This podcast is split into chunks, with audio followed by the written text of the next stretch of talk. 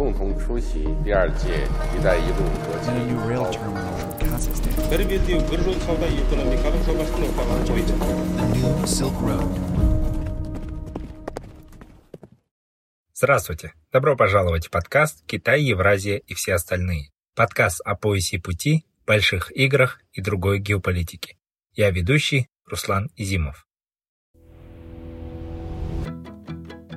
Новое региональное пространство. Война в Украине запустила цепь новых трансформаций в Евразии, окончательный результат которых очень неясен. Но что точно известно, это то, что транспортная карта региона будет быстро меняться.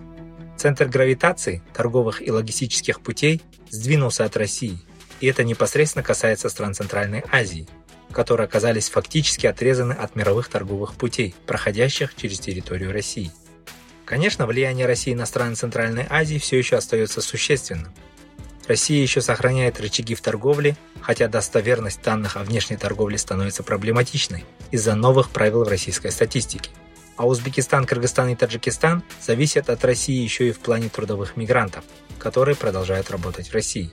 И по большому счету мы наблюдаем, как страны Центральной Азии все еще с опаской действуют в отношении политики Москвы. А в тех случаях, когда все же позволяют себе не поддерживать российскую позицию, очень быстро получают контрмеры Кремля и вынужденно смягчают или вовсе меняют свою позицию. Все это говорит о том, что разговоры об избавлении от зависимости от России пока преждевременны. Тем не менее, сегодня мы наблюдаем активные попытки региональных лидеров Казахстана и Узбекистана найти альтернативные маршруты поставок своих товаров и импорта. Тем самым, шаг за шагом, зависимость стран Центральной Азии от России неизбежно будет снижаться. Примечательно, что и Китай оказался в одной лодке со странами Центральной Азии в плане зависимости от российских транзитных маршрутов. Это значит, что Пекин, так же как и страны Центральной Азии, будет заинтересован в прокладке альтернативных транспортно-логистических маршрутов. В свою очередь, участие Китая в новых проектах, по мнению специалистов, дает гарантии того, что они не будут встречать противодействие со стороны Москвы. Но в то же время крайне важно, чтобы, пытаясь уйти от зависимости от России, не попасть под еще большую зависимость от Китая. А для этого странам Центральной Азии, опять же, нужно усиливать внутреннюю координацию и сотрудничество. Как постсоветское пространство разрушается и формируется новое региональное пространство?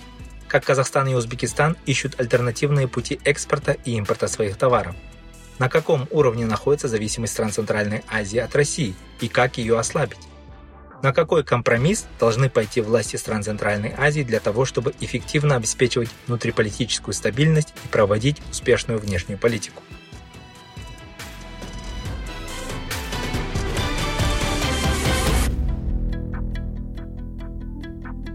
Эти вопросы сегодня с нами обсуждает директор аналитического центра Central Asia Due Diligence Алишер Ильхамов.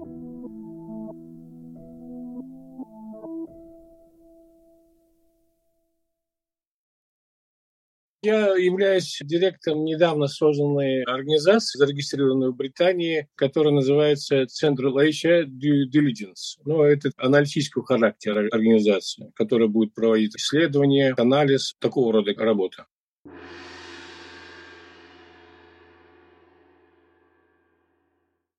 Я предлагаю начать от общего к частному. С войной России в Украине, по многим наблюдениям, произошло окончательное крушение так называемого постсоветского пространства. Согласны ли вы с этим и почему так происходит? Действительно ли можно говорить о том, что та конструкция центра в Москве, государственными сателлитами, экономическими и транспортными зависимостями, политическим патронажем, общим советским наследием и даже общим языком, и вот эта вот конструкция, она сломалась? Здесь надо уточнить, что мы имеем в виду под крушением и под постсоветским пространством. Вот в физическом смысле оно-то сохраняется. Все эти государства и страны постсоветские республики, они остаются на географическом пространстве и, имеют то же самое советское как бы, наследие, которое сильно влияет на вот, их э, политику, внутреннюю и внешнюю. И, ну, естественно, что Российская Федерация э, обладала и в какой-то степени продолжает обладать сильным влиянием на эти постсоветские республики, ну, исключая, конечно, республики э, Прибалтики. Вот. Хотя можно сейчас уже констатировать некоторое ослабление. И есть некоторое как бы ослабление зависимости от э, Российской Федерации, особенно стран Центральной Азии.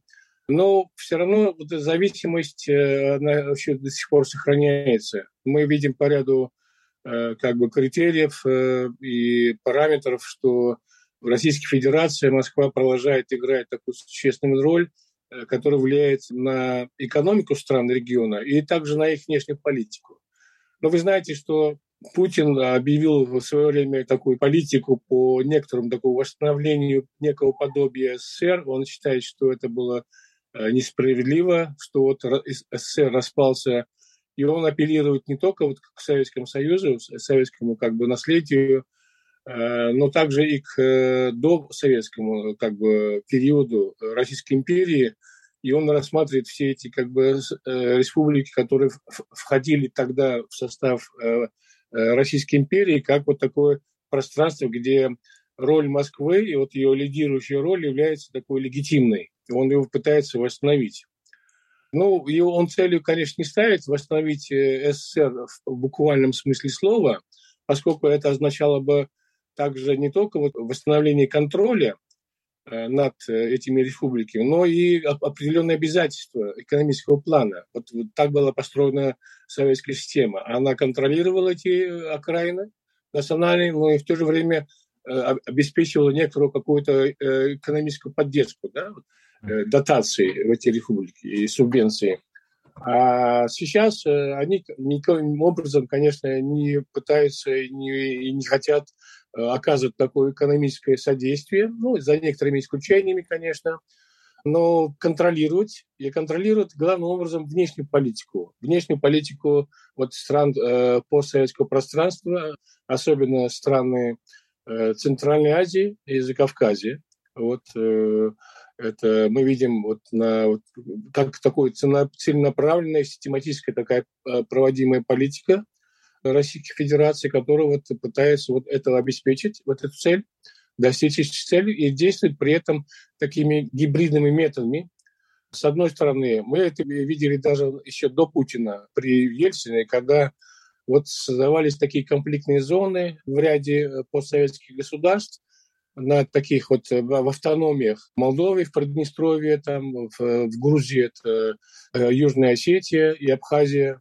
Вот. В какой-то степени вот они пытались манипулировать и Карабахским вопросом, и таким образом вот, э, и вот сейчас вот э, самые последние такие как бы э, события, которые происходили в Украине, тоже пытаются использовать вот Крым и вот эти республики, так называемые квазиреспублики ДНР, ЛНР, как такой рычаг давления на, на Украину. Это вот такой как бы жесткий такой вариант, и, но при этом оно, они используют и такие более мягкие методы, это создание таких, э, таких союзов в виде Евразийского экономического сообщества, ОДКБ, через которые они пытаются вот проводить такое влияние. Что здесь вот после войны, э, начала вторжения в Украину произошло? Вот, э, что, какие изменения мы видим? Но в Российской Федерации, помимо всего прочего, она была какой-то транзитной зоной да, для логистики, для выхода на внешние торговые пути, например, в Европу, там, в Соединенные Штаты, э, и Россия предоставляла свою железнодорожную сеть для того, чтобы товары из Центральной Азии достигали этих регионов через территорию или морские порты в Балтике, или там в Черном море, или на Дальнем Востоке. И также вот обратный поток шел товаров, услуг из, из этих регионов, из, из Европы, из Америки и так далее. Или даже вот из части стран Центральной Азии. Но это вот как бы связано с географической как бы изоляцией Центральной Азии, которая находится в очень невыгодном положении с точки зрения выхода на мировые торговые пути. И это вот э, это в, этом, в этом плане зависимость от России немного ослабла, но это пока что не привело к каким-то э, преимуществам, понимаете, поскольку это поставило необходимость о создании каких-то альтернатив, э, создание альтернативных логистических маршрутов торговых. И это мы видим, это уже активность, она сейчас развивается. Эта активность началась, вот особенно и в этом плане активность проявляет Узбекистан попытках проложить э, такие маршруты на южном направлении – через Афганистан, южные порты Пакистана. И мы видим также вот попытки Китая тоже, кстати, который тоже пользовался этим маршрутом, транзитом через Российскую Федерацию, а сейчас он поставлен перед фактом, что вот ему нужно компенсировать эту потерю этих территорий, этой транзитной зоны, и они вынуждены сейчас прилагать усилия, чтобы прокладывать маршруты в Европу через Центральную Азию, Закавказье и далее в Европу. Вот.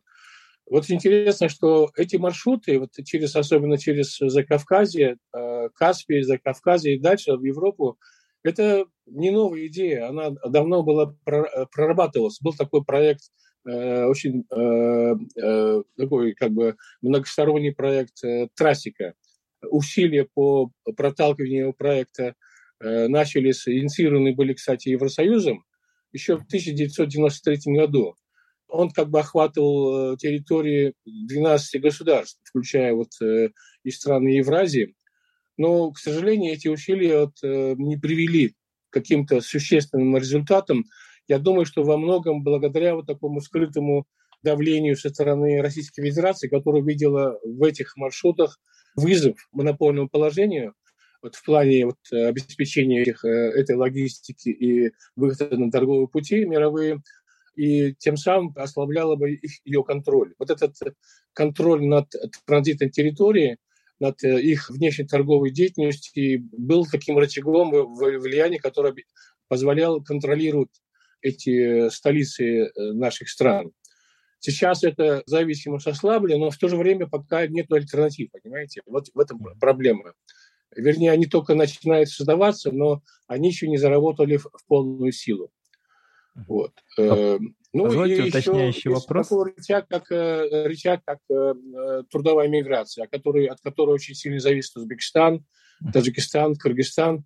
Вот. Хотя мы наблюдаем некоторое э, как бы, уменьшение потоков мигрантов в Российской Федерации и возврат части мигрантов обратно в нашей республике, но все равно они являются таким очень важным таким вкладом их переводы денежные из Российской Федерации – которые, кстати, уменьшились вот в долларовом выражении, я сейчас могу об этом сказать, uh-huh. они поддерживают экономику наших стран, Узбекистан, Кыргызстан, Таджикистан на плаву.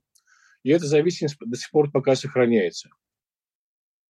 Спасибо. Позвольте уточняющий вопрос. Вот только что вы упомянули о том, что Узбекистан и другие страны Центральной Азии пытаются несколько уйти да, от зависимости от России. А вы вот в целом какие вот, если бы конкретнее наблюдаете э, изменения в региональной политике Узбекистана и Казахстана как двух важных игроков и акторов этого самого постсоветского пространства? Действительно ли происходит диверсификация их политики от России в какую-то другую сторону? Да, безусловно, есть попытки, по крайней мере, усилия, которые прилагают Узбекистан и Казахстан. Ну, во-первых, для того, чтобы как бы подтвердить их э, курсы на а, многовекторную такую политику э, во внешней политике. Э, Казахстан пытался вот э, эту политику при Назарбаеве проводить, и сейчас, по-моему, вот он пытается это делать. И Узбекистан тоже, в общем-то. Хотя в то же время с точки зрения внешней торговли, как внешний торговый партнер и как инвестор, Россия остается в числе вот первых двух как бы стран, деля как бы эти два первые два места с, с Китаем. Вот. Ну, попытки есть такие, вот я сказал, вот э, попытки Узбекистана проложить э, э, маршрут на, на юг, и мы видим, что Казахстан заинтересовался и выразил готовность финансировать его. Ну и также усилия прилагаются для того, чтобы наладить такие отношения с странами Закавказья, усилить. И вот визит недавно президента Азербайджана в Узбекистан, вот заключенные договоренности – которые выходят за рамки таких рутинных договоренностей, они вот имеют очень большое значение, им придают большое значение в обеих э, странах. Они создают такую почву для вот э, сотрудничества такого транснационального. И что будет помогать прокладке вот этого маршрута через Закавказье. Ну вот и также взаимоотношения улучшаются с Туркменистаном, с новым президентом э, Туркменистана. Вот эти попытки продолжается. И даже вот был такой саммит недавно произошел в Кыргызстане. Но после этого саммита пока что мы не видим каких-то вот таких-то шагов, которые укрепляли бы эти усилия. И мы знаем, что в прошлом такие усилия, попытки создать региональные союзы, они уже имели место, но они потом разбивались о такую скрытую закулисную деятельность давления со стороны Москвы или какие-то другие проблемы, например, даже в плане личных амбиций в свое время, которые проявлял Ислам Каримов. Сейчас просто не хватает вот такой систематических усилий, чтобы выстраивать, выстраивать э, шаг за шагом кирпичик за кирпичиком – это региональное сотрудничество, понимаете? Проходит какой-то саммит, и мы пока не наблюдаем каких-то систематических усилий в этом направлении, понимаете? Хотя бы по каким-то кластерам. Вот. И э, мы видим до сих пор, что эти страны действуют э, с опаской и с э, оглядываясь на Москву, особенно вот мы видим это Кыргызстан, который сразу стал согласовывать с, с Москвой, и президент Кыргызстана, вот, э, как бы прося одобрения у Москвы, что вот ничего такого особенного не происходит, когда вот они проводят такие региональные саммиты без участия Москвы. Понимаете? А Москва всегда относилась к таким как бы саммитам без ее участия очень ревниво и пыталась навязать свое участие. Если вы проводите что-то, приглашайте, мол, как бы и нас тоже. Ну вот э, это очень трудный процесс, и каждая из этих э, из наших стран, даже Узбекистан, который не входит в эти региональные союзы, э, которые были созданы Москвой, Евразес, вот это Евразийский экономический союз, ДКБ, но все равно, вот, в общем-то, испытывает очень сильную зависимость и действует с оглядкой на Москву. Это проявилось, например, в отношении позиции Узбекистана по отношению к э, этому военному вторжению в Украину. Э, с самого начала они заняли, так, в кавычках, нейтральную позицию, не выражая никакого отношения, там, ни одобрения, ни, ни осуждения. И только лишь вот через некоторое время, когда министр иностранных дел Камилов заявил на заседании вот парламента, что Узбекистан не одобряет, не поддерживает суверенитет этих так называемых квазиреспублик, то есть был какой-то такой шаг, шажок маленький, маленький шажок против вот как бы в позиции политики Москвы в отношении Украины. Маленький шажок. Он не осуждал, он просто говорит, мы не признаем вот как бы суверенитет этих двух квазиреспублик. Но тем не менее, через некоторое время сразу как бы э, последовал после этого окрик из Москвы, телефонный разговор с Мерзиевым, после которого в Кремле изложили такой типа коммунике, где они заявили, что Мирзиёев отнесся к, э, к, с пониманием к политике Москвы в отношении Украины. Понимаете? А Мирзиёев, в свою очередь, никак не опроверг и не, не, не прокомментировал. И через несколько дней мы видим, что Мирзоев отправляет в отставку э, Камилова да, и назначает на должность здесь исполняющего обязанности министра другого человека, который, вот, на мой взгляд, является более как бы э, аппаратчиком, вот, не имеет какое-то свое какое-то особого мнения, понимаете? Вот этот э, новый исполняющий обязанности министров, министр иностранных дел, он, в общем-то, вот, э, проявил себя вот особенно в, в плане как ответственный секретарь шанхайской организации сотрудничества, имея при этом, видимо, хорошие отношения и с Москвой, и с Китаем. Спасибо. Вот несколько тем мы сразу затронули, раз мы заговорили о региональной интеграции в Центральной Азии. Также хотелось бы несколько вопросов здесь обсудить.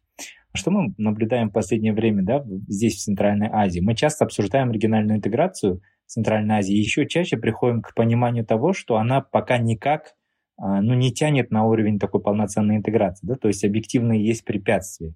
Возможно, стороны все еще не созрели для того, чтобы выйти на полноценный уровень экономической и политической интеграции, но внешние условия стремительно ухудшаются.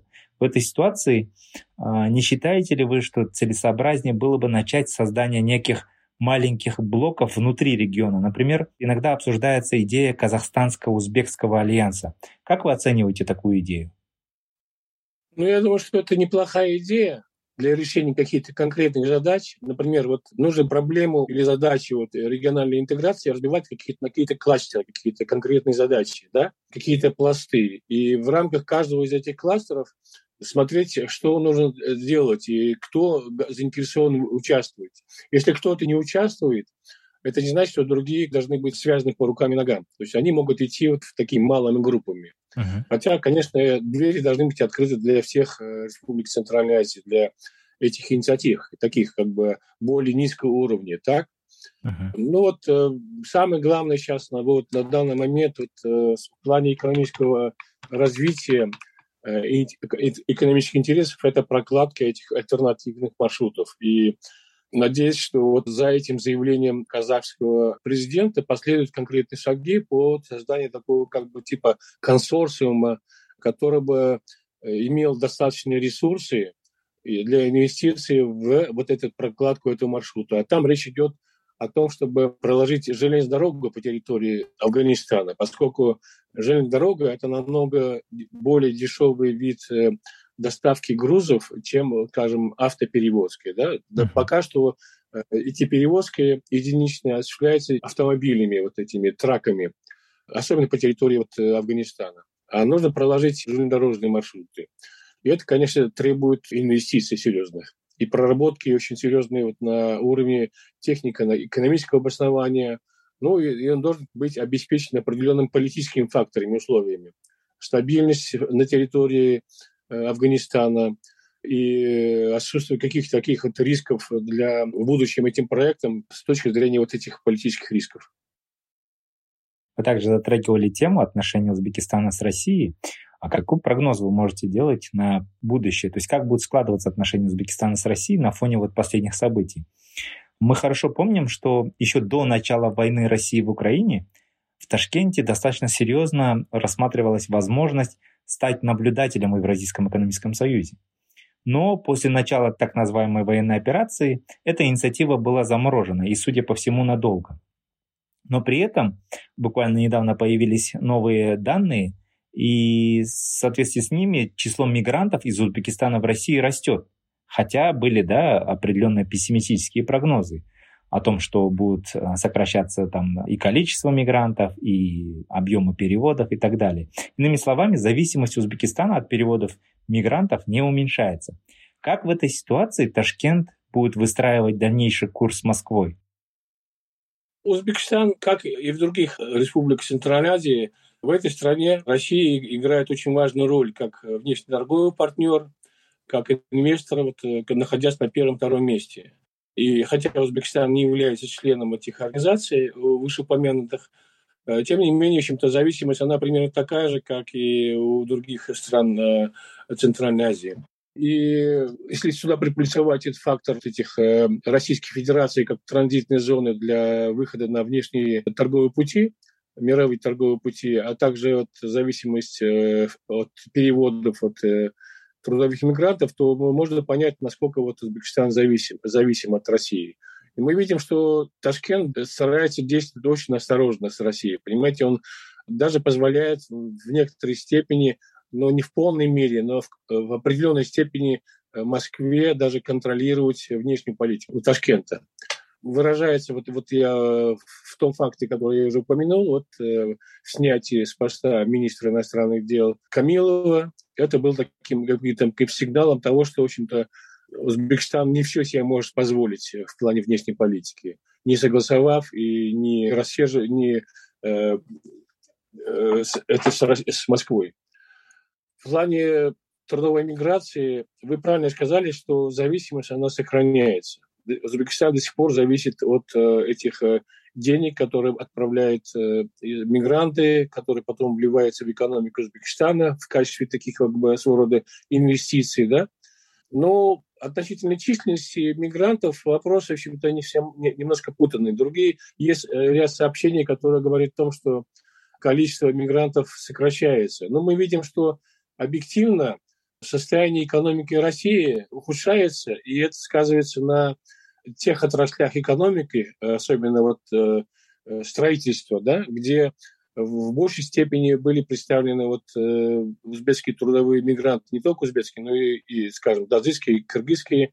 Это тот сектор, где очень, очень высокий уровень занятости э, мигрантов из нашего региона. И этот, этот сектор экономики сейчас очень сильно пострадал, он сокращается. Но просто я не вижу каких-то объективных условий для того, чтобы э, для увеличения потока мигрантов, для увеличения э, потока денег из, из Российской Федерации. Наоборот, мы видим, с одной стороны, в, в рублевом отношении, если, может быть, э, они как бы увеличиваются, какие переводы, да, Uh-huh. Но если переводить в долларовый эквивалент, то получается не очень высокие доходы. Это связано с искусственно поддерживаемым курсом рубля. Вы знаете, что он до начала войны он где-то был на уровне 80, сейчас где-то 60. И это достигнуто не путем каких-то реальных экономических условий, а это было как бы э, путем каких-то таких действий со стороны правительства, Центробанка, которые искусственно подавили спрос на валюту, э, ограничивая э, использование валюты в стране иностранной, и тем самым как бы курс рубля повысился, и тем самым это отразилось негативно на переводах трудовых мигрантов в наши страны, в Узбекистан и в другие страны. И это уже сказывается на том, что сейчас, сейчас наши страны испытывают дефицит даже в местной валюте. И дефицит э, в, э, в, в твердой валюте. Очень стало труднее э, обменять свои деньги на, вот, на доллары. И за теми цифрами, которые говорят о потоке денежных переводов, я думаю, что стоит не только лишь доходы трудовых мигрантов, тут еще имеет место и попытки именно российских граждан перевести свои, тоже свои доходы, как рублевые, так и долларовые, в те страны, где вот они могли бы спасти э, их от, от этих санкций, от этих ограничений, которые накладываются в Российской Федерации. Я думаю, что вот именно с этим связано вот увеличение статистики по переводам. Так? Вот это и российские деньги, это не только трудовые мигранты. Это вопрос еще требует своего анализа и такого экспертной оценки. А что насчет Китая? Вот укрепление связи стран Центральной Азии с Китаем стал некоторым благом для региона, да, в том отношении, что произошел рост торговли, инвестиций и диверсификация политики безопасности. Но все же, какие риски вы видите в этом? Например, есть ли какие-то риски, связанные с э, ситуацией в Синьцзяне в плане безопасности для стран Центральной Азии? После военного вторжения, интересно, роль Китая даже немножко как бы увеличилась. В том плане, что Э, Китай оказался как бы в одной лодке со странами Центральной Азии, пострадав от того, что эта транзитная зона стала для Российской Федерации, да, для выхода на внешние мировые торговые пути, тоже недоступной, как бы не, не функционирующей. То есть она не, уже не дает той пользы, которую давала до, до войны. Ввиду введенных санкций со стороны Европы и Запада в целом, и сейчас э, Китай, как и страны Центральной Азии, заинтересован в прокладке альтернативных э, логистических маршрутов. Uh-huh. Я в этом вижу плюс, поскольку роль влияния Китая в этом вопросе является каким-то гарантом, что эти проекты будут реализованы. Понимаете, мы уже видим, что уже первый такой маршрут э, проложен через Кавказье и уже был отправлен такой партия грузов э, из Китая в, в Европу. То есть фактически это как бы маршрут уже э, фактически, можно сказать, заработал. Но требует дальнейшей проработки э, с тем, чтобы сделать его эффективным, чтобы с технической и экономической точки зрения он заработал на полную мощность так. Мы еще пока не видим вот такой дальнейших шагов, но вот сам факт, что вот, э, есть заинтересованность со стороны Китая с его огромными ресурсами, с его политическим влиянием – Э, в том числе на Российскую Федерацию, э, вот служит таким гарантом защиты от давления, от контрмер со стороны России, со стороны Москвы. В то же время я вижу риски в том, что если, скажем, доля Китая в внешней торговле и в инвестициях в стран, наших странах будет слишком высокой, то это делает наши страны такими клиенталистскими государствами, слишком зависимыми от одной страны. Понимаете? А все-таки э, политика диверсификации, она должна быть э, проводиться не только в отношении Российской Федерации, но также в отношении Китая. Поэтому я считаю, что слишком большая зависимость от Китая в этом экономическом плане, это тоже э, внесет свои риски и тоже имеет какое-то негативное такое влияние на, на ситуацию в наших странах. Как и вы правильно сказали вот в самом начале, диверсификация и должно быть как бы главным приоритетом, понимаете? И при этом, конечно, неизбежно, что Китай все-таки будет занимать вот такую очень важную лидирующую роль во внешней торговой и деятельности, внешнеэкономической деятельности наших стран. Просто нужно стараться снижать те риски, которые с этим связаны, и не допускать слишком большой доли Китая во внешней торговле и инвестициях в странах Центральной Азии. Еще один вопрос, который хотелось бы с вами обсудить, это события в Каракалпакстане. Каракалпакский кейс показал, я думаю, что уязвимые места, наверное, всех стран Центральной Азии. Да? Это, наверное, с одной стороны то, что в обществе назревает серьезный конфликтный потенциал, в первую очередь связанный с нерешенностью социальных проблем. А с другой стороны, старая система государственного управления, которая не сильно рассчитана на учет мнения общества, продолжает функционировать и практически не реформируется. При таком раскладе очевидно, что Каракалпакский кейс – это не последний просчет со стороны властей. Вы, как человек с многолетним опытом работы в сфере прав человека, как вы оцениваете демократические реформы в стране? Именно вот политические, да, не экономические. Как изменилось общество в Узбекистане, на ваш взгляд? Если начать с первой половины вашего комментария и вопроса, события в Карабахстане я бы оценивал с двух точек зрения. Во-первых, Карабахстан достаточно уникальное явление на постсоветском пространстве. Наверное, это единственная такая автономная национальная республика в составе наших стран, которая имела такое право, согласно Конституции, выхода из, из страны путем референдума. Так? Но оно фактически не работало. Оно было каким-то чисто символическим положением конституционным, которая давала какое-то определенное ощущение выбора жителям Карабахстана, но которые они фактически не пытались даже реализовать. И когда вот были введены эти поправки, все, чтобы как бы снизить риски на будущее вот таких конфликтов с этой республики, то они отреагировали очень на это негативно, поскольку как бы вот их лишали этого очень важного символа, причем без согласования, без предварительных консультаций, а вот сразу как бы обрушив это все на их головы. Э, и вот это как бы вот выходит, как бы нас выводит на второй вопрос. Как вот общество, как э, правительство, как власти взаимодействуют с обществом, понимаете? Когда они принимают какие-то важные решения, мы видим, что в данном вопросе, это не только в, да, в этом вопросе, но в многих других, но в этом особенно проявилось, что Э, власти не согласовывают, не проводят консультации, не готовят эти решения так, э, не пытаются вот учесть интересы национальных меньшинств. Э, и просто когда возникает какой-то конфликт, буквально на пустом месте, из-за того, что вот такие непродуманные шаги были допущены со стороны властей, то их отношение властей к этому является очень характерным. Вот это сразу заткнуть, подавить, применить силу, репрессировать, навести порядок в очень короткие сроки. Казалось бы, вроде бы первый шаг был очень разумный в ответе на протесты, которые там имели место э, в Нукусе. Президент призвал, фактически отменил. Де юра он просто предложил, но э, де-факто это фактически была отмена отзывом этих э, конституционных изменений, которые бы лишали Карабахстан права выхода из, из состава Узбекистана. Но сразу после этого в течение двух-трех дней, видимо, он дал указание силовым органам вот, э, подавить, навести порядок. И они вынуждены были применить силу, в том числе огнестрельное оружие. Мы сейчас имеем уже статистику значительных жертв. 21 человек по официальным данным было убито, а по другим данным 77 человек, кстати, и сотни там получили ранения – и это вот сейчас э, становится таким э, дестабилизирующим фактором, поскольку вот уже это стереть из памяти Карпаков э, очень трудно будет. Это уже не забудут, и те силы, которые, если были какие-то направлены на сепаратизм, то они сейчас получают такой карбланш, проводить работу, убеждать свое население о том, что видите, как, как относится к нам Узбекистан. Вот. К сожалению, вот здесь вот власти Узбекистана допустили очень большой просчет. И это связано с, с той политической культурой, которая вот, э, укоренилась в нашей республике, не только у нас. Мы видим, что и в Казахстане были события похожие в январе этого года, и тоже попытки такого силового подавления. Э, и в прошлом тоже Джаназен и так далее. То есть э, э, здесь речь идет о том, как вот власти выстраивают свои отношения с обществом, понимаете?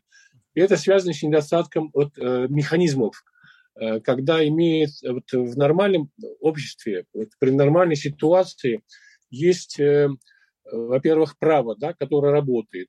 В наших странах, особенно в Узбекистане, это, э, знаете, что независимого правосудия нет, не существует до сих пор, оно контролируется полностью исполнительной властью. Уже отпадает правовой механизм, которому обе стороны конфликта доверяли бы, да, и отсутствует гражданское общество, или оно очень, очень слабое, Э, и несмотря на те, те какие, э, какие-то реформы, которые Перезвеев действительно провел после прихода к власти, был достигнут определенный как бы более высокий уровень свободы слова, прессы, вот, были освобождены какие-то политические заключенные из, из тюрем, но, тем не менее, это пока что не привело к как бы, достаточному усилению гражданского общества, которое бы было бы стейкхолдером в, в такого рода конфликтных ситуациях, помогало бы сгладить эти противоречия и снизить негативный потенциал э, этих конфликтов. Поскольку гражданское общество как раз является тем фактором, тем стейкхолдером, который позволяет проводить такие консультации с разными слоями населения. Они помогают, помогали бы вот властям проводения таких консультаций. Они могли бы предъявлять свои требования к властям, но в то же время они могли бы проводить определенную работу в обществе. Вот, к сожалению, из-за того, что вот э, в плане свободы ассоциации в Узбекистане до сих пор имеются ограничения, мы не видим какого-то достаточно количества большого неправительственных организаций, независимо действующих, не те, которые создаются самим правительством, то мы вот сейчас э, э, наблюдаем такую картину пустыни с точки зрения гражданских прав. Есть, есть власти, есть население, и между ними пока, ничего нет. Ни правового механизма, ни гражданского общества. Вот в этом я вижу какие-то очень большие пробелы. И вот я сейчас, кстати, опубликовал материал, статью на нашем сайте, я выложил сейчас на русском языке, вот скоро выйдет на английском, где я выдвигаю идею о компромиссе, да, вот таком историческом компромиссе, который позволил бы, с одной стороны, Мирзиеве, который нацелил сейчас как бы продлевать свой э, президентский срок на, на следующие как бы 5 или 7 лет. Ну, этот компромисс заключался бы в том, чтобы дать возможность хорошо, пусть э, Мирзиев продлевает еще на один срок, но не более до того, свой э, президентский срок, но при этом в обмен на какие-то более решительные формы вот по обеспечению гражданских политических прав. Например, особенно создание э, независимого правосудия, э, обеспечение свободы слова, особенно э, ассоциации, собрания. Вот эти факторы были бы таким механизмом сдержек и противовесов, которые бы ограничили бы произвол властей и создавали вот в полноценном смысле слова стабильность в долговременной перспективе. Если этого не создавать, то вот такие кризисы власти, они будут возникать, вспыхивать время от времени. Понимаете, как это произошло в Казахстане, это произошло уже второй раз в Узбекистане после Андижана, вы знаете, Карпакстан уже вторым таким случаем, когда конфликт закончился достаточно большим количеством жертв. Эти как бы истории, они заканчиваются очень, накладывают очень, очень негативный отпечаток на общую политическую систему, поскольку создают такой стимул для властей усиливать, закручивать гайки и возвращаться вот таким э, старым методом репрессий, которые имели место при Исламе Каримове. Но э, хорошей новостью является то, что после этих событий все-таки э, Мирзиёев пошел на назначение в качестве руководителя президентского аппарата человека не из старой формации, а из числа нового поколения, Умурзаков, его заместитель Аламжонов – они не являются, конечно, демократами там, э, в полном смысле слова, но это более как бы э, люди, которые имеют как-то относительно новое мышление и нацелены на большую открытость. Пусть это будет ограничено, но все-таки какая-то определенная открытость. Так? И сам факт назначения этих двух людей на эти ключевые посты говорит о том, что все-таки э, на данном этапе пока что возврата к римским временам не предвидится. Но на этом нельзя останавливаться, нужно создавать те механизмы, о которых говорил выше. Спасибо большое, уважаемый Алишер, за очень взвешенную оценку, за рекомендации. Было очень интересно. С нами был Алишер Ильхамов, директор аналитического центра Central Asia Due Diligence.